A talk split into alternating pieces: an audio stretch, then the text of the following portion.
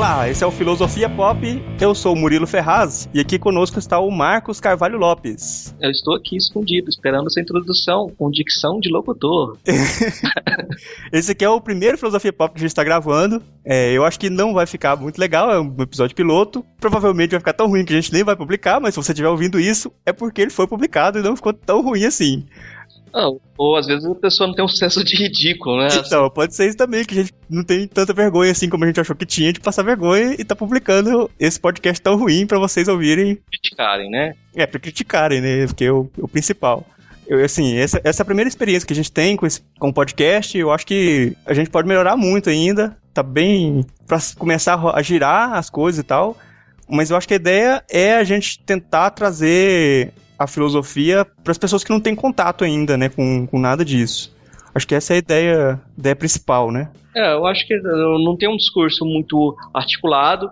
Nesse caso, a gente foi falar de, de filosofia e do significado da palavra filosofia e acabamos uh, debatendo até o sentido apocalíptico desse termo. Então, essa, essa ideia de você começar a conversar sem uma articulação de discurso pode ter uma vantagem, mas aí você tem também problemas. É, eu não vou me, me autocriticar, vou dizer que foi legal, porque. Foi legal pela primeira vez, mas assim, a gente tá, tá, tá tentando aqui encontrar um formato que a gente não conseguiu ainda tão, tão bem, estamos começando. A ideia inicial aqui do nosso podcast é que a gente vai começar nossas discussões a partir de uma palavra. E a palavra escolhida para esse primeiro programa foi a palavra filosofia. A gente teve um papo aí é, bastante longo sobre a palavra, começou com, com significados e tal, e, e, se estendeu muito assim sobre o que é filosofia, sobre por que, que ela serve, e sobre, sobre se estendeu muito até o papo, bem mais do que, do que eu achei que iria se estender, na é verdade. É, para isso que você tem, a gente tem editor. Exatamente.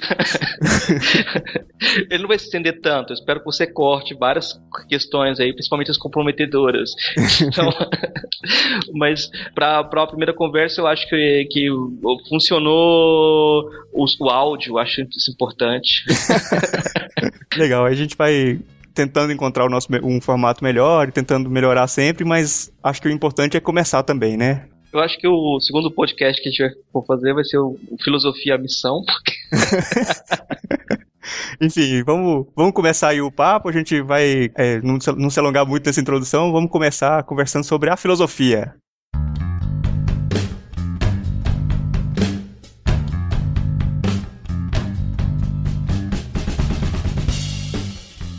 Bom, a, a palavra que a gente escolheu para hoje é filosofia, né? O que que significa, o que que é a, a palavra filosofia? Pois é, daí você, você fala assim, o que que significa, depois o que que é. Ah, tem diferença então. Tem, ué. Uh, uh, quando você fala o que, que significa, significa, por exemplo, o Vasco da Gama agora contratou um técnico do Oriva e a filosofia de jogo é o ataque. Até porque ele tá jogando carioca, né? Então, é, falar falar o que, que significa no cotidiano é uma coisa, né? No cotidiano, quando a pessoa fala que alguém está filosofando, é porque não está tendo o, repercussão prática daquilo que diz. A, a conversa dela está fora da aplicabilidade, né? Uh, mas você pode falar de filosofia de jogo, de que a pessoa tem a sua filosofia de vida, isso tudo é significado da palavra. Eu acho até importante isso, porque geralmente a gente pressupõe que a palavra filosofia tenha o mesmo significado ao longo do tempo. Não é verdade, né? Sim, tem diferentes definições, mas existe alguma definição dentro da filosofia que é assim, a mais aceita, a, a correta ou, ou não? Não, acho que a única coisa que o pessoal concorda é que a palavra filosofia vem do grego. Isso aí concordam com alguma reticência, né? Que eles vão falar, não, a origem da palavra, a etimologia hoje é uma disputa muito, muito curiosa. Mas a, a origem da palavra filosofia, você tem um prefixo filha, que é amizade, aí você junta Sofia, que é sabedoria, né? Uhum. Então, amizade à sabedoria ou amor à sabedoria. Há uma diferença de tradução aí que não modifica o sentido, que é o sentido de alguém que se sente incompleto e vai à procura dessa completude.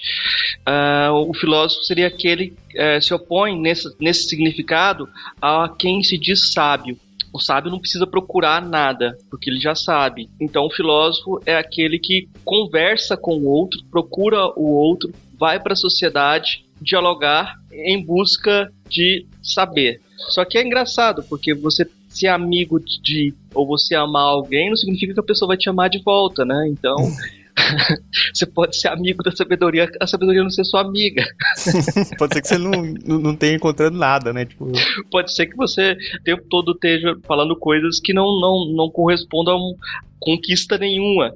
Mas uh, o jogo da filosofia é um jogo de contínuo uh, de contínua tentativa. Esse significado de amizade à sabedoria, uh, de amor à sabedoria, talvez seja o que todo mundo concorda, mais ou menos. Vai falar, ó, esse é o significado grego da palavra. Mas a etimologia geralmente só serve para turvar as águas, né? Ela não, não ela não te dá um acesso à essência de nada. Por exemplo, o que, que é a sabedoria então? Em que essa sabedoria se diferencia da religião? Uh, durante muito tempo, a diferenciação entre filosofia e religião não foi relevante nem mesmo a diferença entre filosofia e vários ramos que a gente chama ciência. É, hoje, inclusive, essa coisa de filosofia e ciência, acho que tem muito, até muita discussão, assim, da validade de hoje de, da filosofia, e, por exemplo, até, até em alguns debates, cientistas, pessoas importantes de, de da academia, assim, importantes na área da ciência, rebaixando a filosofia, reduzindo o valor dela, assim, tem muito, tem muito esse embate também hoje em dia, né? Sim, aí fazendo um panorama muito grande da história, a gente pode falar assim que a filosofia uh, e a ciência nasceram juntas, ou a ciência nasceu da filosofia em uma certa narrativa, em oposição à teologia. Isso vai até o século XVIII, XIX. Aí você tem uma mudança de termos. Você vai ver que a ciência se torna independente e a ciência se opõe à, à religião a filosofia fica meio perdida nesse jogo.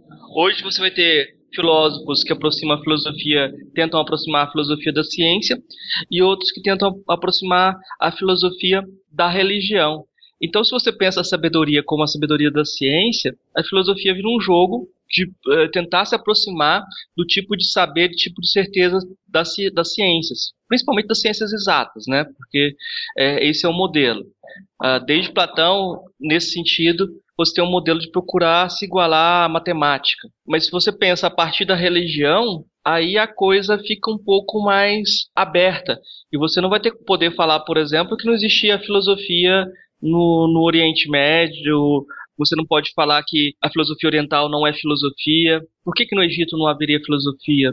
Não tem uma justificativa. Pois é, e, mas aí cai naquela. Aí você fica, por que, que em tal lugar não existia filosofia? Porque tem, tendo que definir muito bem o que, que é filosofia e o que, que não é. Qualquer Isso. coisa que você está buscando conhecimento é filosofia, então fica um pouco nisso, né?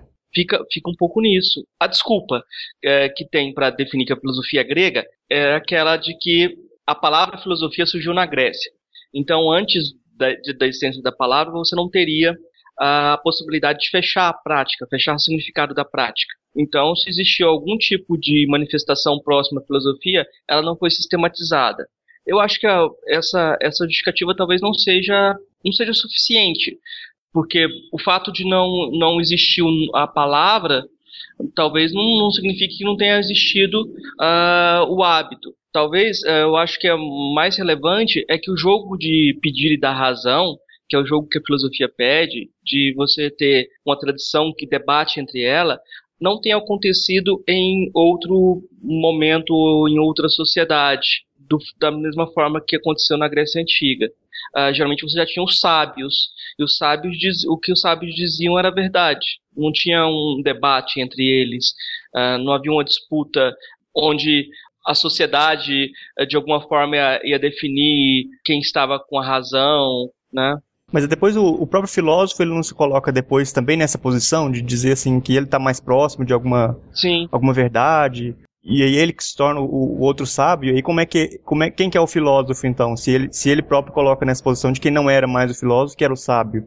Pois é, aí você tem um, um, uma ambiguidade muito grande, que é a ambiguidade que, que faz. Geralmente a, a, os grandes, os grandes nomes da história da filosofia têm uma ambiguidade muito grande. Por isso que são grandes, né? Se eles fossem pessoas simples, eles não seriam interessantes. Então, na mesma medida é, em que o Platão coloca a filosofia, descreve a filosofia como um, um debate contínuo, que você tem que estar presente junto com a pessoa que você está debatendo, desvaloriza os livros, etc., porque os livros não podem te responder diretamente. Da mesma forma que ele coloca a filosofia como algo vivo, ele coloca, uh, em alguns momentos, em alguns textos, uh, o filósofo como tendo acesso a algo uh, incomensurável, assim, algo que não se mistura com o restante da sociedade. E a, a filosofia dele, em muitos momentos, se parece com uma religião, talvez até por, por influência de Pitágoras, dos pitagóricos que eram religiosos realmente essa ideia da, da filosofia ter um acesso especial à verdade justifica o poder que ele estava reivindicando para a filosofia. Talvez sem essa, esse tipo de ilusão, ele não tivesse conseguido uh, arranjar tantos adeptos para a escola dele e não tivesse montado o seu próprio lugar, né? De certa forma, você tem essa é, ilusão original. Isso é o mito da caverna. Eu acho que não tem como fugir de falar do mito da, da alegoria da caverna, na verdade. Sim. Ele coloca como um, filósofo como tendo a, a, é, acesso a alguma, a alguma verdade que os outros não têm. Mas assim, dentro da, da história da filosofia, há quem critique isso também, essa ideia, né? De, e vai propor outras, outras interpretações sobre o que é filosofia e quem é o filósofo, ou não. Sim, sempre, sempre vai ter esse, esse jogo de você disputar o lugar de quem vai dizer o que é verdade.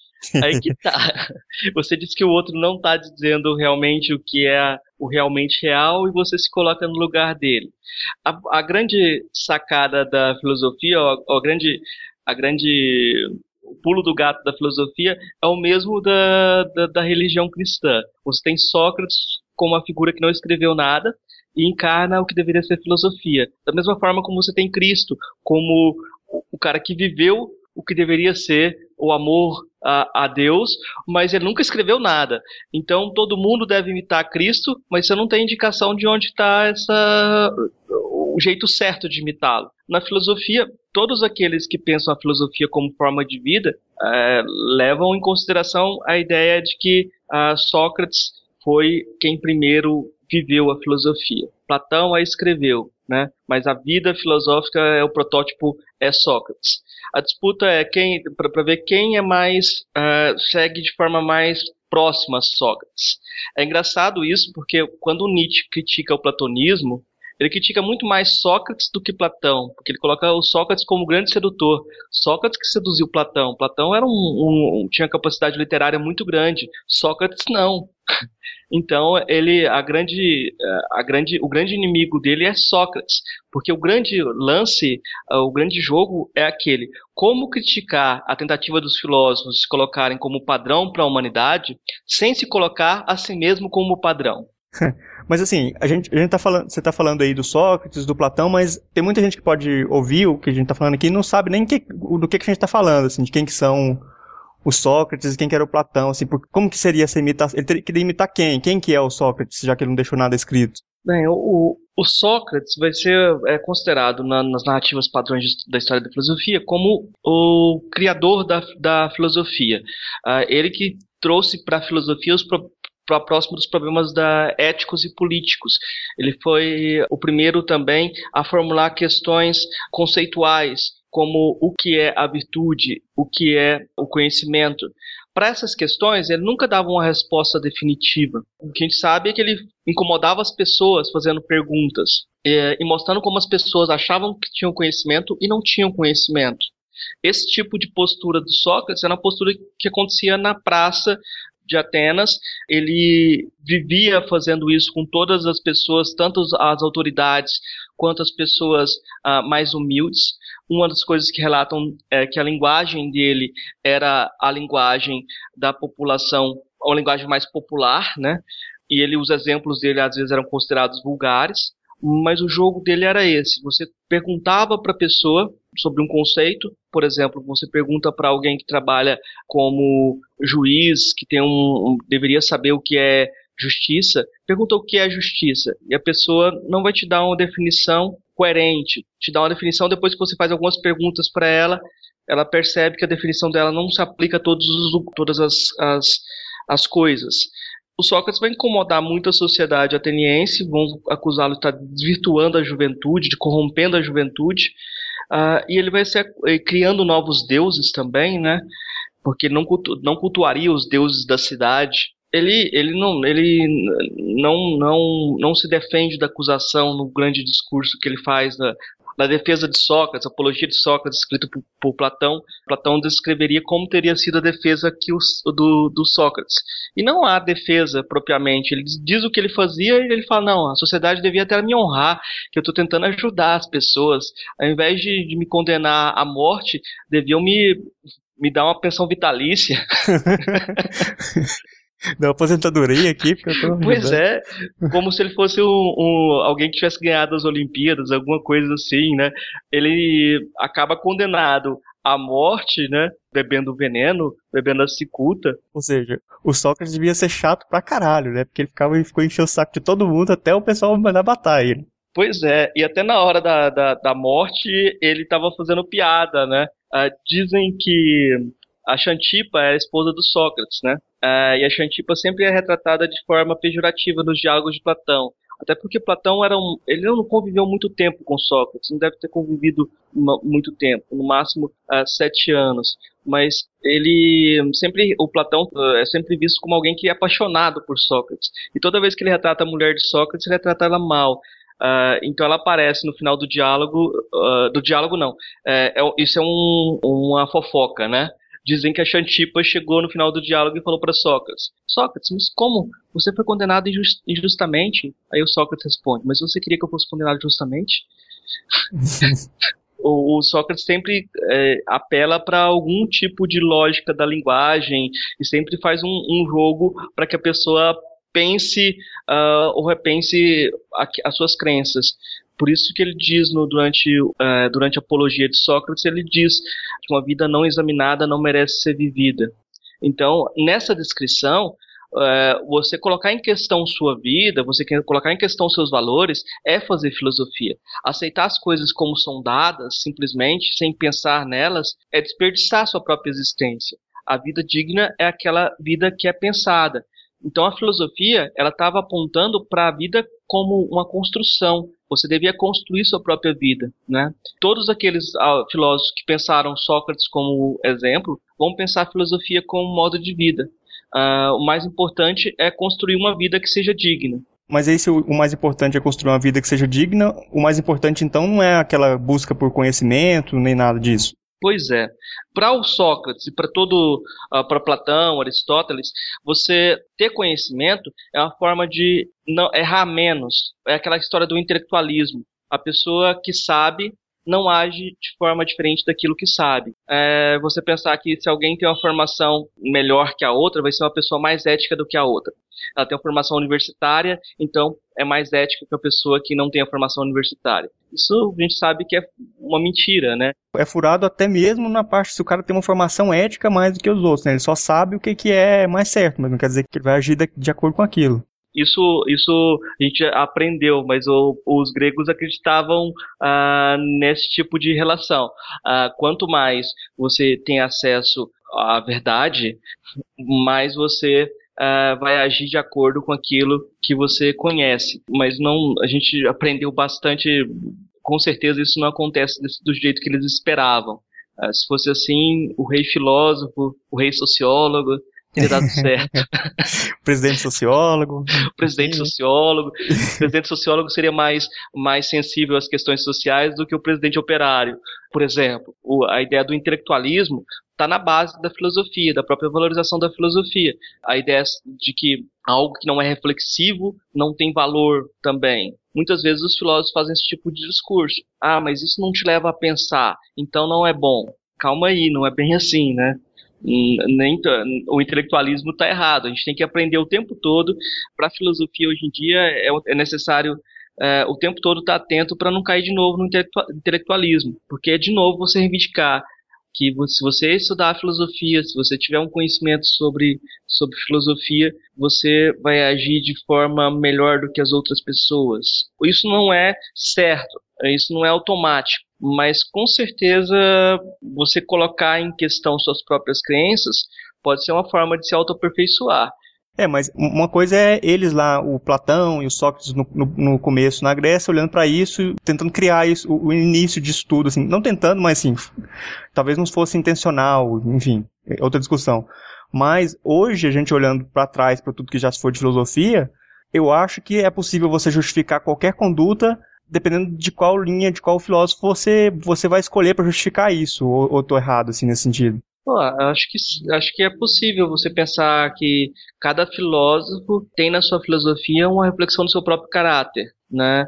Então você vai se, vai se aproximar mais de um filósofo do que de outro.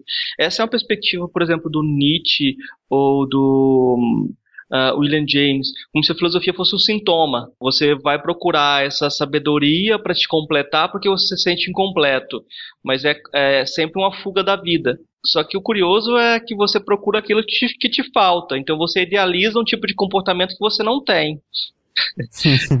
então você fala, a forma de vida correta é essa. Você vai olhar na, na, na, na história de vida da pessoa, talvez ela não tenha sido, não tenha tido aquela vida, né? Que ela está descrevendo. Mas é o ideal dela é aquele. É, mas, mas nem só assim, mas é, de você pensar assim, não, para mim, por exemplo, tal conduta é ruim, ou é, é uma, uma, coisa má, ruim de, de, se fazer, mas algum pensador usando de outros caminhos de pensamento vai dizer que não, que lá é o correto e que é o bom, o jeito, o jeito correto é aquele. Então, assim, dependendo de quem você escolhe para justificar suas ações, você pode agir de qualquer forma. E existe alguma forma assim, você fala, não, essa conduta aqui, essa forma vai ser a certa e aquela lá não, não é a certa. Ou seja, a gente avançou alguma coisa nessa busca do conhecimento? Não, aí você fala assim, você avançou alguma coisa na busca do conhecimento ético? Vamos separar as coisas assim, porque uh, essa questão do certo e, e do errado, uh, talvez a gente tenha avançado bastante, mas não, não tenha avançado através da filosofia. Talvez a história já seja suficiente para a gente saber que, eh, que, por exemplo, o Holocausto não é uma coisa legal. Você achar que se eliminar, uh, tentar eliminar toda uma etnia, não é justificável, porque isso você não precisa apelar para a filosofia para defender isso, você pode usar a história como exemplo. Um, o tipo de debate que existia lá na Grécia Antiga, em, em muitos casos, não vale para o nosso momento contemporâneo, ou tem que, ser, tem que ser traduzido, e traduzido às vezes de uma forma que o significado se perde. Assim, você pode falar, olha, o Platão tinha uma ideia muito ruim de barco a vapor, é, mas não só isso, por exemplo, você, você falou do Holocausto, o, o próprio nazismo ele tinha muita. Ele buscava pelo menos ter uma base teórica. Ele queria Sim. se justificar de alguma forma. E, hoje a gente olha para trás pela história, como você disse, fala, bom, aquilo lá não era um caminho muito legal. Mas mesmo assim ele tentava. E, e, e, aí, como você fala assim, que, que o, filósofo ele vai tentar achar a melhor forma de, de, de, você levar a vida, mas assim, qualquer forma parece ser igualmente boa desde que você ache uma justificativa para ela. É, é mais uma questão de se desculpar disso. É, às vezes você consegue razões ruins para justificar aquilo que você acredita por instinto, né? às vezes é melhor não colocar em questão e tentar justificar. Mas a filosofia pensada como forma de vida, ela não é assim o padrão da academia, né? Sim, é, sim. Ela não é o tipo de padrão da, da academia.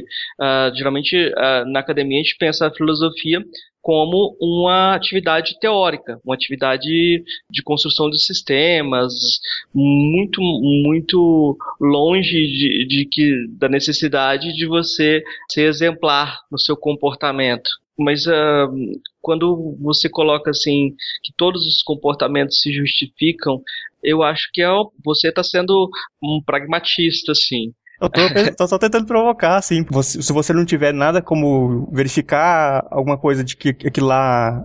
É, pode, pode ter uma consistência interna o seu argumento, mas assim, na verdade você está levando para umas conclusões que na prática não vão, não vão ser não vão ser muito boas, né? não vão ser muito. É, você tem que aí, aí a fórmula kantiana acaba sendo a mais interessante para sair dessa dessa enrascada? É, o seu modo de vida pode ser universalizável? A forma como você é, vive poderia ser boa para todas as pessoas? Se todas as pessoas agissem desse jeito, a sociedade uh, se manteria? Esse tipo de, de jogo que o Kant pedia era um jogo de imaginação, de você imaginar, de imaginar que o absurdo de todo mundo seguia a sua própria máxima se aquilo poderia valer para todo mundo. Eu acho que é, é esse tipo de jogo é, já está pressuposto, por exemplo, lá no Aristóteles, quando ele fala do desenvolvimento das virtudes. É, ele pensa cada ser humano como uma planta que ela tem que desenvolver todas as suas potencialidades. Só que existem plantas com algumas diferenças, mas as condições para o desenvolvimento devem ser as mesmas. Eu acho que aí um filósofo, um filósofo como Martha Nussbaum Uh, faz a parte uh, da ideia de índice de desenvolvimento humano, do Amartya Sen, da economia, algo bem interessante. Uh, não, não, basta a distribuição de renda, você tem que dar condição para que toda pessoa desenvolva suas, suas potencialidades. Não só condições de saúde, de educação, mas também de, de um, participar do debate social, participar da, do jogo de pedir da razão de forma pública. Numa ditadura você não conseguiria fazer isso. Então, é, mesmo assim. E mesmo em uma democracia, às vezes você não vai conseguir fazer isso, né? É, mesmo numa democracia, muitas vezes você não vai conseguir participar de, do jogo, até porque depende de qual, de, de qual empreiteira você é dono. de quantas vagas no Congresso você consegue comprar para sua causa. Mas isso é outro detalhe. Vamos pensar a democracia como algo que a gente está construindo ainda. É, vamos pensar como se ela não fosse um concurso de popularidade, por exemplo. Né? É, vamos pensar se hoje, hoje a democracia talvez esteja ah, na possibilidade que você tem de colocar coisas no Facebook e ganhar curtidas, né? a democracia depende da curtição do momento. Isso é também resultado de se a cultura dos gregos era a cultura a, a filosofia uh, surgiu no momento em que a escrita estava se tornando popular. Antes a escrita não era algo tão popular então o pessoal começou a exigir que as coisas fossem uh, mais universalizáveis né? A partir do momento que, que a escrita se torna mais comum todas as sociedades nações foram fundadas na leitura de certos livros literatura, o fato de você compartilhar uma língua, geralmente era o que unia uma nação. Agora a gente chegou num ponto da, que as pessoas não estão mais lendo nada. A partir da Segunda Guerra Mundial, a gente entrou num, num, num período de desenvolvimento da indústria cultural, em que os, as, o que governa a sociedade, que governa a autocriação, são canções, são, é a televisão, é o cinema, mas ultimamente, nas últimas, nos últimos 20 anos, a internet vem ocupar um lugar proeminente, você vai ter os smartphones, então WhatsApp, etc. Sim, mas assim, você fala assim, as pessoas não estão não estão lendo nada. Isso. Não tô lendo mais. Mas será que, que não é uma, uma visão meio distorcida, assim, de que essas pessoas que a gente hoje percebe que não estão lendo nada, elas ficavam sem ler nada de, da mesma forma, só que dentro das casas delas, não, não participavam de nenhum debate, ninguém ficava sabendo. E agora as pessoas têm, têm de, certo, de, certo, de uma certa forma, elas têm voz, mas as pessoas que, que iam ler continuam lendo, só que elas são como sempre foram uma minoria que, que é. guiava é. isso, e agora a gente percebe os outros que não leem. É, eu acho que é, faz todo sentido, mas é, o que é interessante nessa história é que é o, o, sonho do iluminismo era que se todo mundo tivesse acesso à educação, todo mundo ia votar de forma correta, ou seja, no mesmo candidato, o candidato da razão. A educação não vai pro, promover esse tipo de redenção, né? Uh, não, não, não tem mais esse caminho. Essa, isso se mostrou falso também, né? Uh, esse sonho de que todo mundo vai aceitar o mesmo modo de vida, vamos colocar nesses termos. É, a partir do momento que todo mundo tiver educação, todos vão aceitar o mesmo modo de vida. É que seria uma prerrogativa assim de dizer que o outro não segue o mesmo a mesma linha que você porque ele sabe, ele conhece menos, né? Você Sim, pobres, pobres ignorantes. Ah, se ele não lê os livros, se ele fica só na internet, ele não vai ter a aventura de saber o que é filosofia, ele vai ser uma pessoa o Platão fazia uma elite, porque ele colocava na frente da escola dele lá, quem não souber matemática não entra aqui, né? É, então ele separavam elite. Agora a gente separa uma elite falando assim, não, só nós temos capacidade de ler, nós filósofos temos capacidade de ler uh, esses textos desse tamanho aqui, esses calhamaços, ou ter, ter, uh, temos a paciência de desvendar esse tipo de argumento. Ou de, ou de saber os palavrões lá da filosofia, né, que ninguém sabe o significado, e só os, o filósofo iniciado e que conhece que sabe o significado daquelas palavras.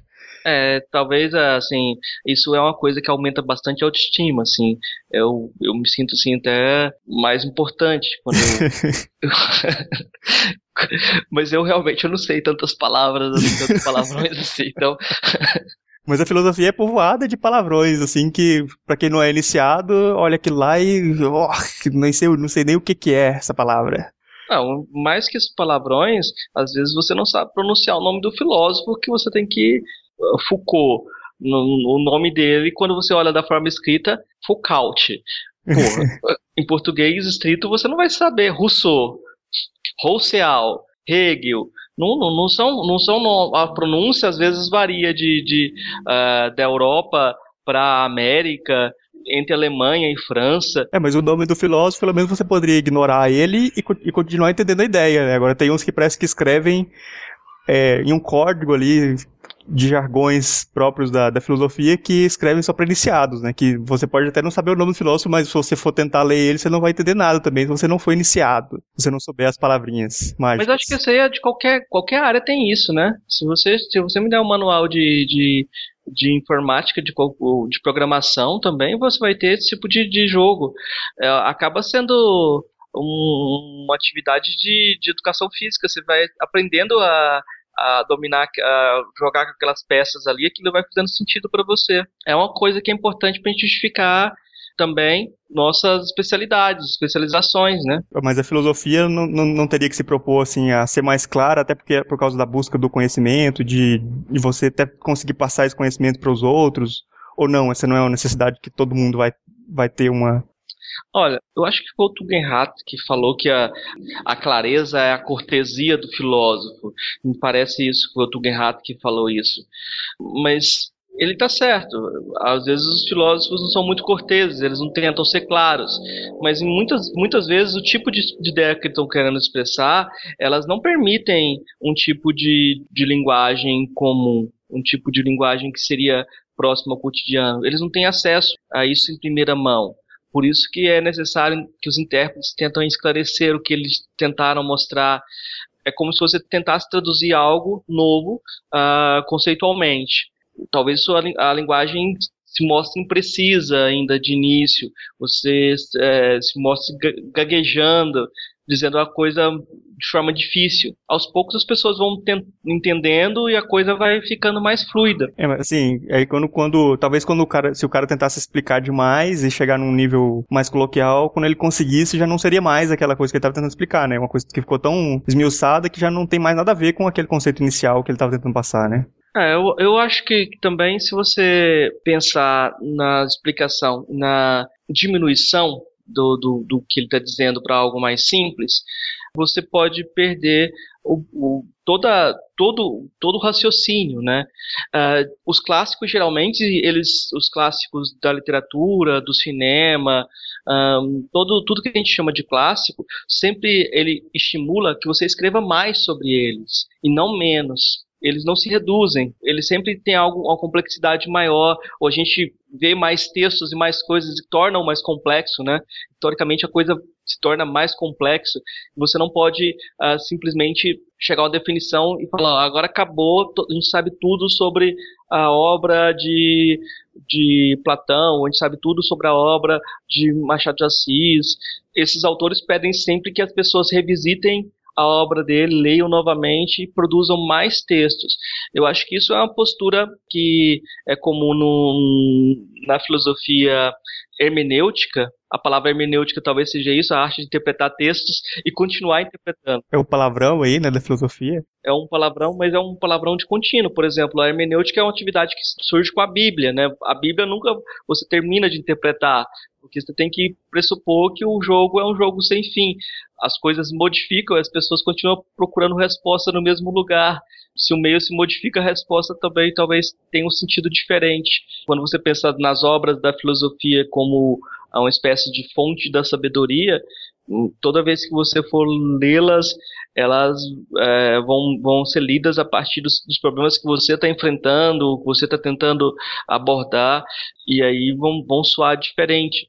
Agora, essa questão do, do, do simples e do complexo, ela acaba sendo um problema também do momento, assim, quando eu estava falando sobre a dificuldade, a diferença da sociedade letrada que desenvolve muitas leituras para uma sociedade que não se, se, liga tanto à leitura, eu queria pensar também na diferença entre você pensar a partir da emoção e você pensar Quer dizer, pensar a partir da emoção é um oxímoro, né? É uma, uma, você não pensa a partir da emoção. Você agir a partir da emoção, a emoção é momentânea, assim, você não nem é, nem é consciente dela. Ela é pré-linguística, né? Ou você é, se mover a partir de sentimentos. Os sentimentos geralmente estão ligados a narrativas. Os sentimentos têm uma linguagem atrás dele, então os sentimentos podem ser racionais, eles podem ser racionalizados. Por exemplo, quando você pensa na emoção de aversão a quem não é um padrão que você considera, essa emoção talvez você não consiga tirar da pessoa, porque é uma emoção que vem dela é, e não é linguística. Mas você pode ensinar para ela que ela não pode ser racista. Hum.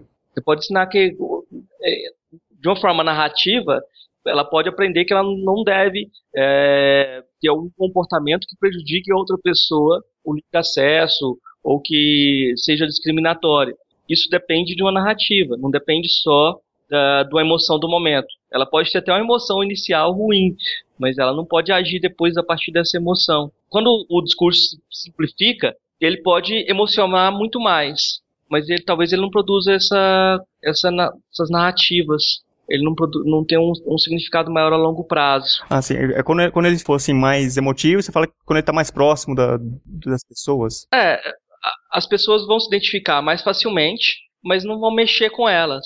Não vai fazer transformá-las. O jogo da filosofia é um jogo de se transformar.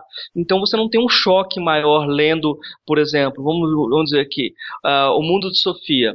O Mundo de Sofia é uma introdução à filosofia, serve de introdução à filosofia, mas uh, acaba banalizando todos os autores para a pessoa ter uma primeira introdução à introdução, e a única coisa que a pessoa pode fazer depois de ler o Mundo de Sofia é jogar fora o livro ou vender para o sebo.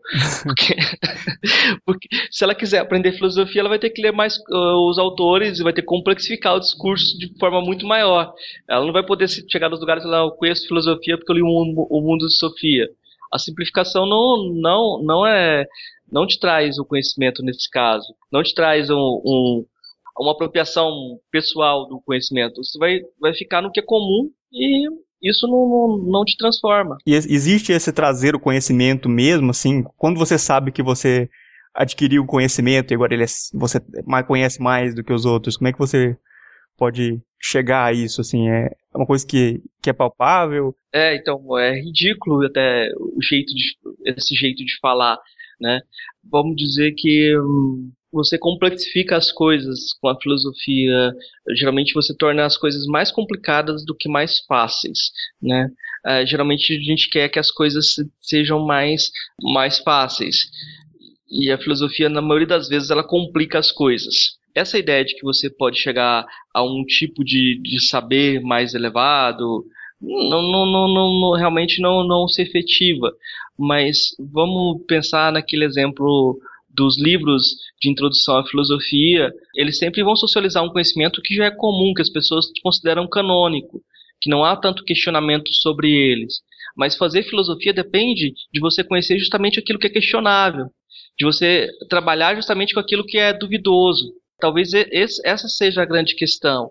Quando você, você precisa realmente socializar um conhecimento que é comum, uh, as pessoas têm que ter uma ideia básica de um saber comum, mas para fazer um, ou, desenvolver determinadas qualquer ciência, você tem que chegar a, a conhecer aquilo que não é comum a todos. E talvez aí é o lugar da, do jargão, é o lugar do, uma linguagem que não é a linguagem do senso comum. Essa complexificação torna isso necessário. Dependendo do problema que você está debatendo, a linguagem pode é, sofrer para tratar desses problemas. Né? Se o problema é mais comum, é, geralmente as pessoas vão, vão tentar traduzi-las numa linguagem mais fácil. Mas uma coisa que sempre marca na filosofia é que, como a filosofia trata de questões que, que todo mundo parece próximo, o pressuposto é que todo mundo deveria ter o mesmo acesso àquilo que a filosofia se propõe. Um acesso às bases, assim, ao básico. É, todo mundo poderia debater filosofia de forma natural, como não debate matemática de forma natural. Todo mundo teria acesso a uma discussão, por exemplo, sobre o que é certo ou o que é errado. Questões éticas seriam mais, muito mais próximas das pessoas do que questões uh, sobre uh, funções ou ou trigonometria. É, mas mesmo na filosofia você vai ter um monte de, de questões que não são próximas das pessoas, que vão cada vez mais se distanciando.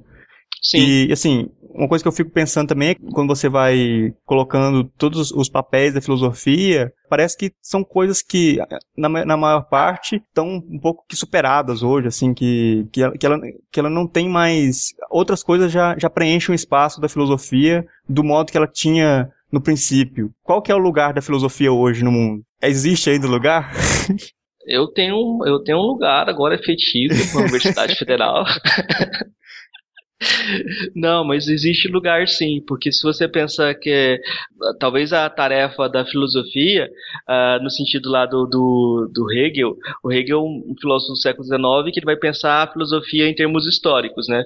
Então ele vai pensar que a filosofia tem a tarefa de traduzir seu próprio tempo em pensamento. Uh, vamos colocar isso em termos mais pragmáticos, com Dewey, John Dewey, um filósofo norte-americano. Aí a tarefa da filosofia está em ver o que, que funciona no pensamento, uh, na linguagem. Uh, geralmente você tem conflito entre crenças ou conflito entre linguagem a partir do desenvolvimento uh, histórico, social, desenvolvimento de novas tecnologias. Na medida que você tem um progresso da tecnologia ou o progresso transforma os hábitos sociais, os hábitos e as crenças das pessoas. Então, ela precisa que, a, que as ideias também uh, se modifiquem que essa que a, que a própria a noção do que é justo ou do que é correto também leve em conta essas transformações sociais.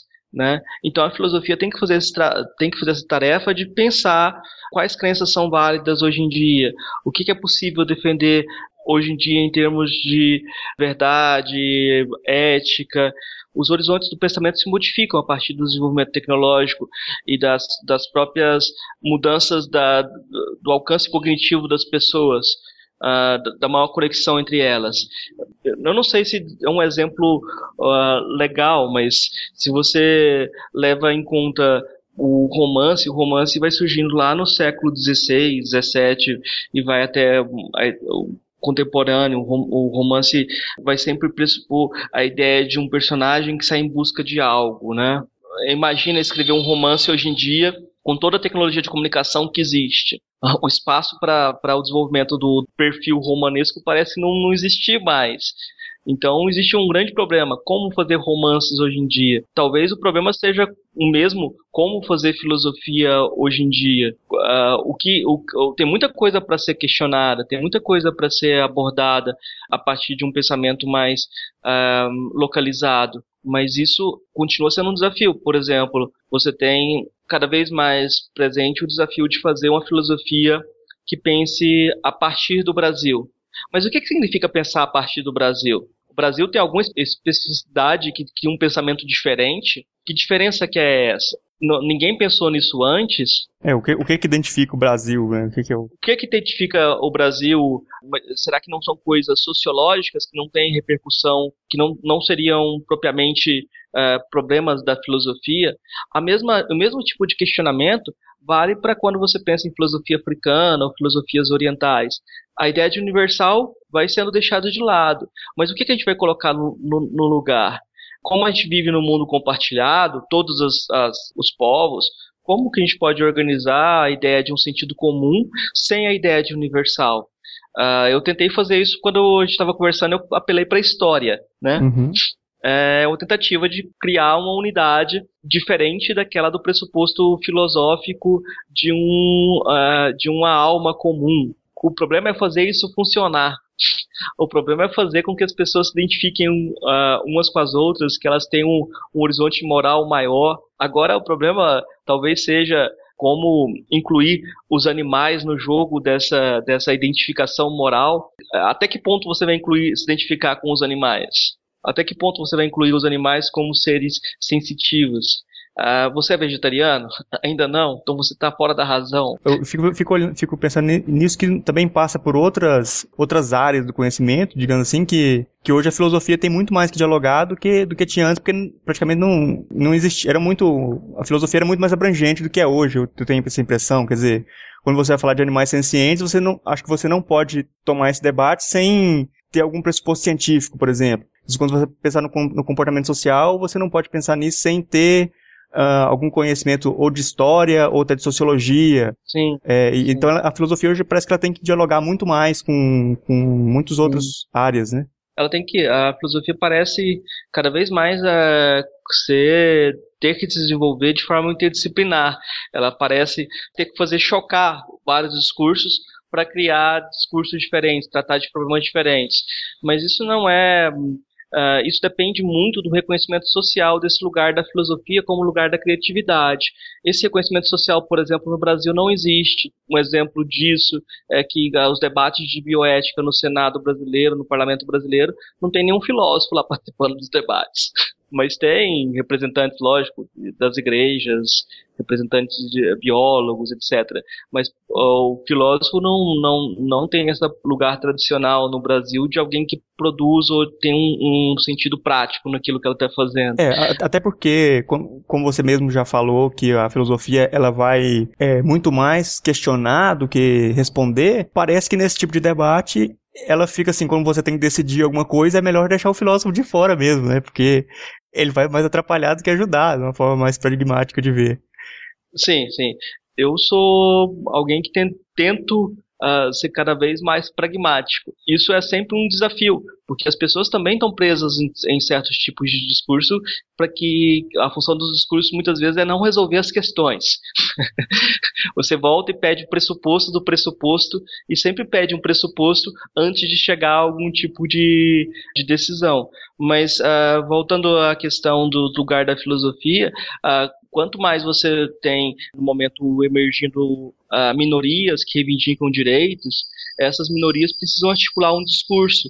Uh, e esse discurso quebra o universal. Como esse discurso se dão, uh, geralmente é um trabalho que tem uma base, tem uma, uma repercussão filosófica. Não, a base filosófica não é a palavra correta nesse caso, mas um tipo de discurso que articula isso é o da filosofia. É um dos tipos de discurso que faz isso. É um dos tipos, mas também poderia partir de sociologia, poderia, história também, né? Poderia. Você poderia partir de vários, vários tipos de discurso. Talvez a vantagem da filosofia seja essa vantagem é, de tentar é, é, essa ilusão do universal faz com que é, muitas vezes a filosofia julgue né, uh, o certo e o errado.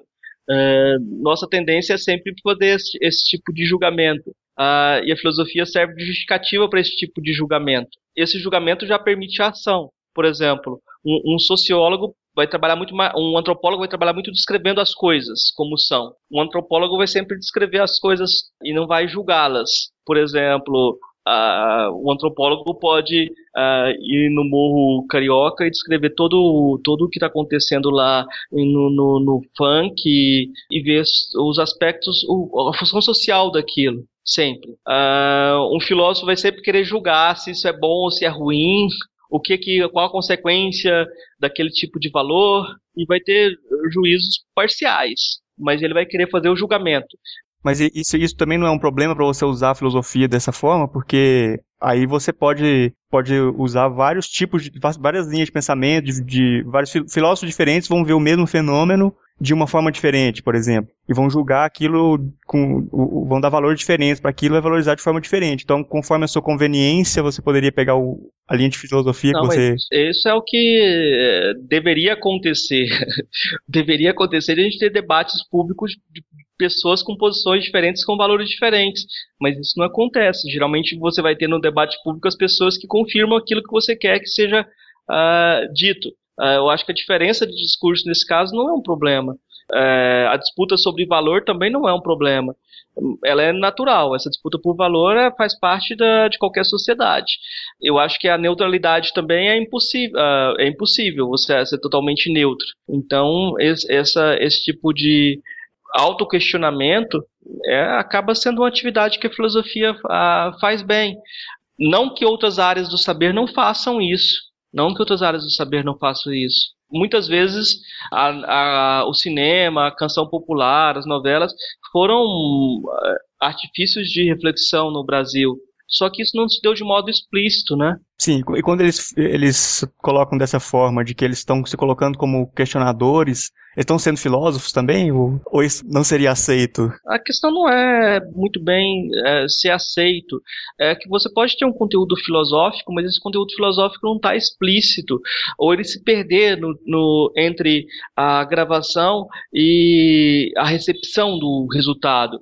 Você pode ter todo um conteúdo pressuposto numa música ou num filme que quando ele aparece para o público, aquele conteúdo se evapora e você não tem o, esse significado compartilhado pelas pessoas que assistiram ou que ouviram a canção, né? Então, é, a filosofia pede um jogo de pedir e dar razão. Essas obras não precisam disso. Então, muitas vezes é necessário que um filósofo faça tradução para aquele gênero de discurso em que um filósofo analise aquela obra dentro do contextualize ela com a filosofia ou que procure os pressupostos lá do de quem fez para poder perceber o que ele queria dizer, com quem ele dialogava. A presença nesse caso de questões filosóficas, ela não, não muitas vezes vai ser, vai ser necessário que alguém vá e faça esse trabalho de, de, de clarificação ou às vezes até de invenção, né? Eu acho que nesse caso um grande, uma grande quantidade de, de invenção também, de, né? De invenção também. Mas é, você, você acaba fazendo isso com um monte de coisa, né? Você, a sociologia vai lá e pega os filmes e faz análise sociológica, etc. Cada área do saber vai e tenta colocá-la dentro do seu discurso. O historiador vai tentar mostrar o que, que aquilo repercutia, eh, repercutia é, em termos ah, da história, do momento do, do país ou do momento do mundo, ah, um filme ou uma, qualquer narrativa. E o filósofo tem que fazer a mesma coisa. Ele tem que fazer a mesma coisa, ver como os valores estão se modificando e ver como aquilo, aquela narrativa pode ser índice dessa modificação de valores. Você considerar que existe pensamento, existe filosofia em filmes, em, no cinema, na televisão, talvez uh, não, não, seja uh, suficiente você falar que existe filosofia. Você tem que mostrar, tem que descrever, tem que colocar coisa para circular, para que seja debatida. Então, por que você, você escolheu fazer filosofia e o que é filosofia para você? Quando eu escolhi fazer filosofia, eu acho que eu pensava que ia ter acesso a um tipo de conhecimento que seria base para qualquer outro tipo de conhecimento possível, né? Sim. Geralmente as pessoas também uh, consideram que a formação em filosofia é uma formação de fundamentação para outras áreas também. Muita gente que faz direito faz filosofia como complemento, tem muito essa visão. Até porque nos Estados Unidos, por exemplo, direito não é um curso, não é uma graduação. Direito é uma pós-graduação. Então você tem que fazer uma base para chegar a fazer direito, né? Então muitos vão, vão fazer filosofia. filosofia acaba sendo se justificando desse jeito, né?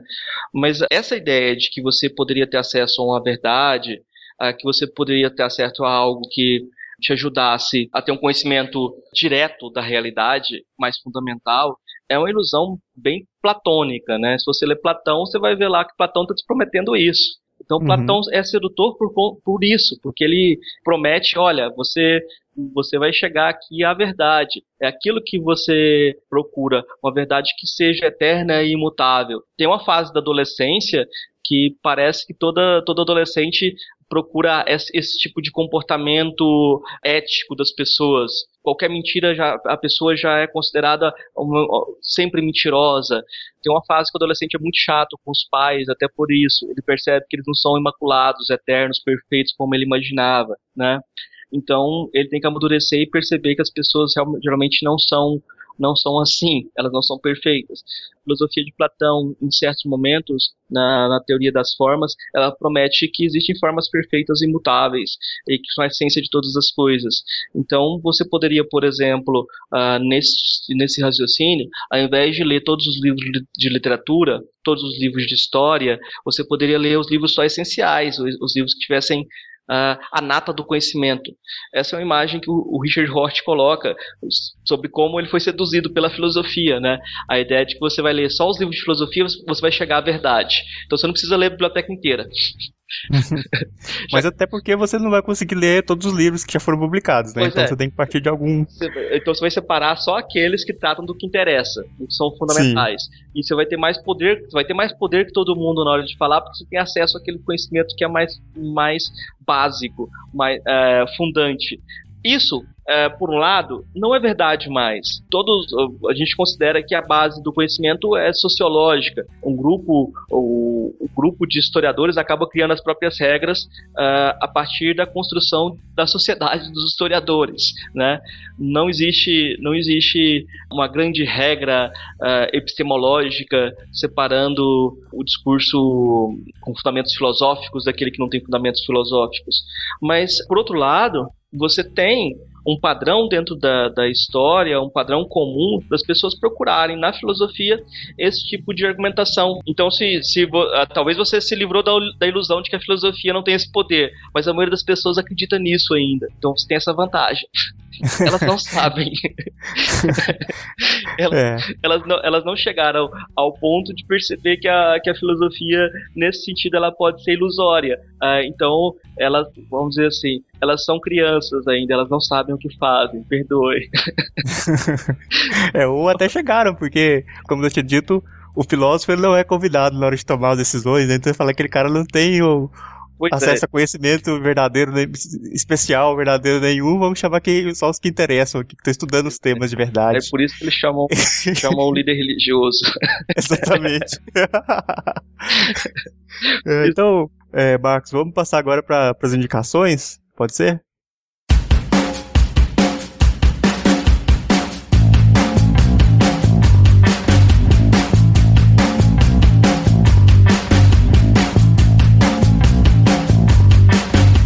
Você tem alguma indicação de livro? Bem, se a gente for é, indicar livro, vamos pensar aqui naqueles da socialização do conhecimento. Você pode indicar aí o Convite à Filosofia da Mariana Chauí, que você estudou com ele, né? livro excelente. Você gostava dele, é? então, né? Era, era o que eu conhecia, até o momento era legal, né? eu acho que o convite à filosofia serve justamente para isso, para você ter o primeiro acesso e depois perceber que ele não é tão bom. é, porque ele foi sendo reescrito ao longo do tempo, o pessoal ia criticando a Shaoyi de forma muito pesada, ela vai reescrevendo o livro ao longo do tempo. Então, cada vez ele tem, nas versões novas, ele, ela modifica o texto do, um pouco, né? Uh, e acaba sendo um livro mais, vamos dizer assim, mais vendido é, e acaba sendo um padrão para a socialização do conhecimento tanto o Convite à Filosofia, da Mariana Chauí, quanto Filosofando, da Maria Lúcia é, de Arruda Aranha e da Maria Helena Pires Martins. Esses dois livros geralmente são padrão da, da, da academia, da socialização do conhecimento. Todos eles têm problemas. Eu acho até que Filosofando tem menos problemas que o Convite à Filosofia mas os dois são bons manuais para você ter uma introdução a filosofia. Eu acho que eles são como manuais, eles funcionam bem. Até porque a função do manual, a gente já falou aqui, é você começar a ler, ter uma ideia e jogar fora. Todos os livros que eu indicar aqui vão ter, vão ser, vão ser muito facilmente encontrados em sebos por conta disso. Nessa ideia de introdução à filosofia para leigos, Uh, vamos dizer assim, que você não é alguém que seja uh, no ensino médio, você quer ler alguma coisa de introdução à filosofia. Aí tem, um, uh, tem vários livrinhos que fazem essa função e que infelizmente eu não tenho uma lista boa aqui para colocar. Vou citar um que eu li e ele acaba misturando a filosofia com essa ideia de filosofia como forma de viver e acaba sendo um pouquinho o livro de autoajuda, então. Então ele, é, ele foi bem vendido. É, do Luc Ferry chama Aprender a Viver um mas Aprendendo a Viver, do Luc Ferry. É um livro de introdução à filosofia que tem um panorama sobre a história da filosofia.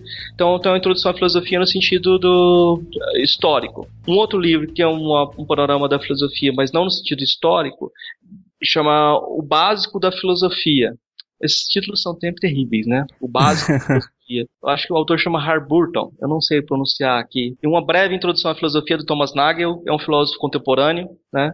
Então, é, esses aqui serão introduções à filosofia. Para quem, para quem hum, quer se introduzir à filosofia de uma perspectiva mais literária, aí era interessante ler o Mito de Sísifo do Alberto Camus ou uh, um livro do Harold Bloom chamado Onde Encontrar a Sabedoria.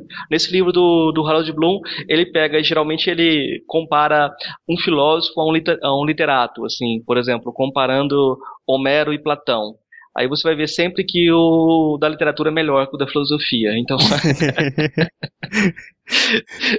é um pouco tendencioso o Harold Bloom, assim. Mas é interessante o livro dele, porque esse Onde Encontrar a Sabedoria não tem a, não tem a perspectiva cientificista, é mais próximo da literatura. Então, quem gosta mais de literatura vai encontrar uma boa introdução à não filosofia aqui. É, você, quer, você quer aprender filosofia, você lê a literatura. Pois é, é. Quando a filosofia é boa, ela até passa por literatura, assim. Né? Muitos filósofos uh, passam por, por... tem qualidade literária, assim, sabe escrever bem. Outros não. Kant, por exemplo, não é uma pessoa que sabia escrever muito bem, não, mas o interessante dessa disputa entre filósofos e literatos, essa diferença entre que geralmente a filosofia ela ela acha que existe uh, o pressuposto da filosofia, da história da filosofia é que existe uma verdade. E o pressuposto da literatura é que você tem diversas verdades em disputa, diversos discursos em disputa, né? Então, geralmente a literatura é múltipla e a filosofia é una. Hoje em dia, eu já eh, da, da minha fala se desprende isso, a filosofia tem que aprender a se tornar múltipla. Então, essa aproximação da literatura tem essa função é, de tentar fazer com que a filosofia abrigue outras vozes e outras formas de discurso e que ela mesma perca essa arrogância no seu tom de voz. Meu tom de voz não é arrogante, meu tom de voz é conciliador, é uhum. moderado. Todo, todo, vou, reivindicar, vou reivindicar isso pra si, né? Não, nem todos. nem todos. Alguns, alguns querem ser arrogantes mesmo e pronto, né? É, eu acho que aí a, a arrogância é o, o, é o, que a gente chama de autoestima necessária para, para fazer filosofia. Se o filósofo for muito humilde, muito humilde, muito humilde, ele não vai escrever coisa nenhuma, né? Isso daí também é verdade. Então, e eu acho que também eh, poucos, poucos das, das, pessoas que fizeram filosofia e que se dizem filósofos também fariam um podcast. Isso é verdade também. Vamos ver, né? Quando a gente começar a ficar famoso, rico, milionário e começar a convidar as pessoas para participar do nosso podcast, vamos ver se esses filósofos não vão se vender todos, todos, todos. Miro, quem que você tá pensando? Tá pensando ser irmão? Ele vai ser o último. É... Todos, todos, todos. então, vamos. Então, fechou, né? Vamos encerrar, fechou aqui o boteco. Vamos. É bom pra beber de verdade, né? Porque esse negócio não tá funcionando direito, não. Então, eu acho que faltou foi você começar a beber mais aí, que por isso que não funcionou direito. Então, feliz aniversário pra você. Obrigado, embora não seja meu aniversário, obrigado a si mesmo. E vamos até a próxima! Mas a filosofia hoje me auxilia a viver indiferente assim. Nesta prontidão sem fim, vou fingindo que sou rico, pra ninguém zombar de mim. Não me incomodo que você me diga que a sociedade é minha inimiga Pois cantando neste mundo, vivo escravo do meu samba, muito embora vagabundo. Quanto a você, da aristocracia, que tem dinheiro, mas não compra alegria. Há de viver eternamente, sendo escrava dessa gente que cultiva a hipocrisia. O mundo me condena e ninguém tem pena, falando sempre mal do meu nome, deixando de saber se eu vou morrer de sede ou se eu vou morrer de fome.